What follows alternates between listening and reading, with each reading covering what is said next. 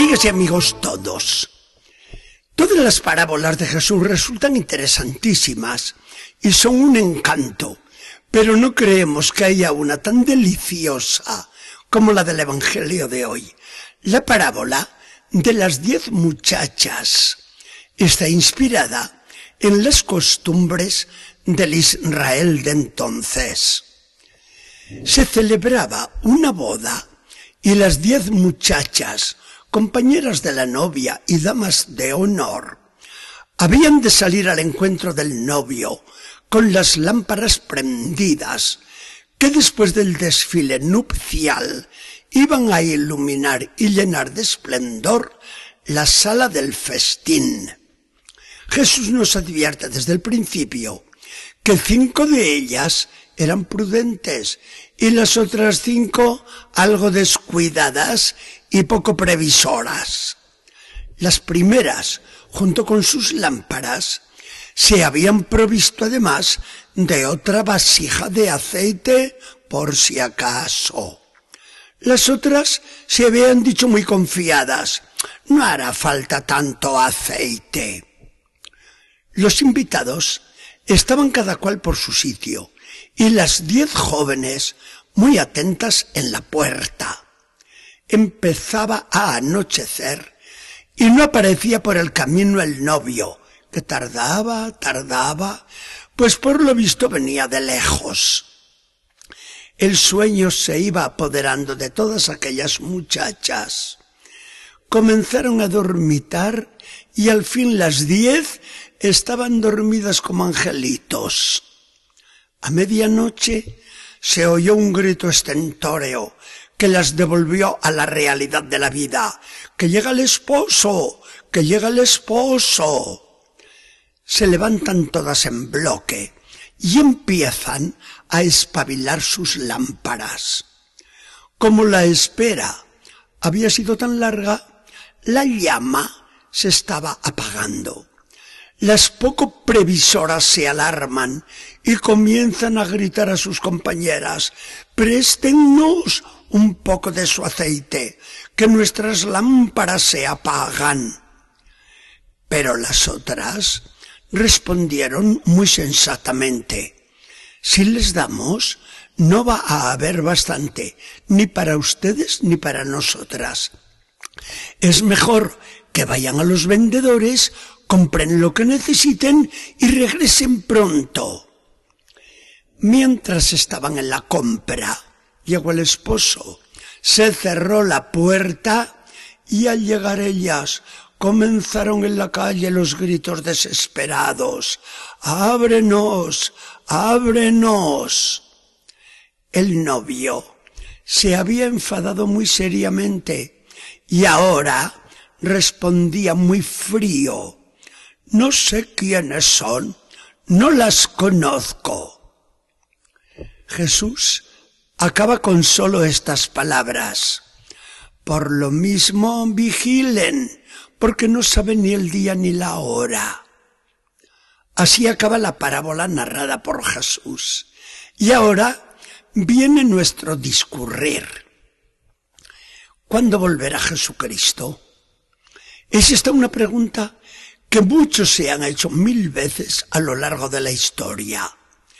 El fundador de una secta famosa, en concreto los testigos de Jehová, profetizó muy solemnemente el fin del mundo y como no llegó, hubo de rectificar la fecha que al fallar nuevamente iba a ir cambiando según el parecer de sus seguidores intento vano, porque Jesucristo aseguró que eso era un secreto que Dios se había reservado. Y resulta inútil cualquier tentativa nuestra para adivinarlo. Además, el fin para cada uno es el día de su propia muerte. Y el fin del mundo lo dejamos tranquilos para los que entonces vivan pues respecto a nosotros, ya se encargará el Señor de resucitarnos.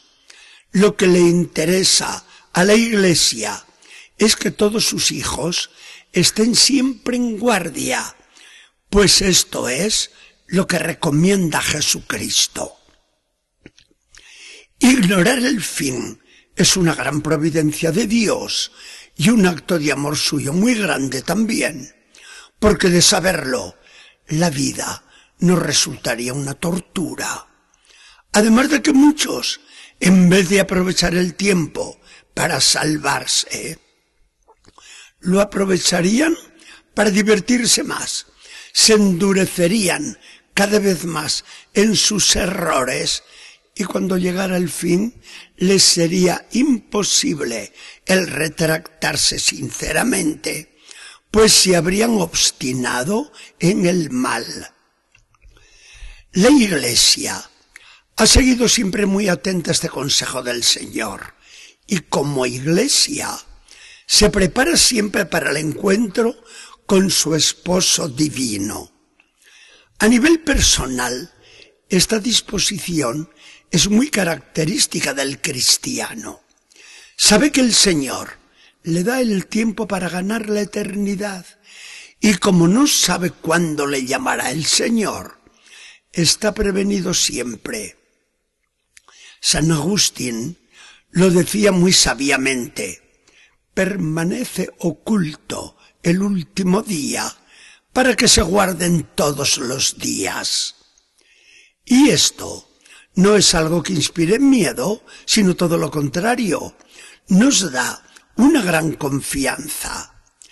Sabiendo que se cumple el propio deber y procurando agradar siempre a Dios, el fin se presenta, y así es en verdad, como el encuentro con Dios que nos espera para darnos el gran premio de su gloria. Se nos ha contado muchas veces el ejemplo de un santo que estaba echando la partida con sus amigos, distrayéndose sanamente en medio de sus preocupaciones. Y se le pregunta sin más, ¿qué haría si le avisaran que iba a morir dentro de una hora? Prefiero interrumpir mi narración. Lo más probable que cualquiera de nosotros por tranquilo que fuese, hubiera contestado con toda naturalidad. Bueno, llamaría al sacerdote, recibiría los sacramentos y me pondría en oración. Es lo menos que podría hacer. Sí, esto responderíamos nosotros, por muy tranquila que tuviéramos la conciencia. Pero el santo en cuestión contestó de otra manera. ¿Seguiría jugando la partida hasta el final? Señor Jesucristo, ¿cuándo me llamarás? ¿Cuándo vendrás por mí? No lo sé. Solo sé una cosa, que será el momento más bello de mi vida, porque espero de ti el tener yo siempre la lámpara dispuesta, con el aceite de tu gracia en mi corazón y con mucha tranquilidad también, porque el corazón tuyo está siempre con las puertas abiertas de par en par. Que el Señor nos bendiga y nos acompañe.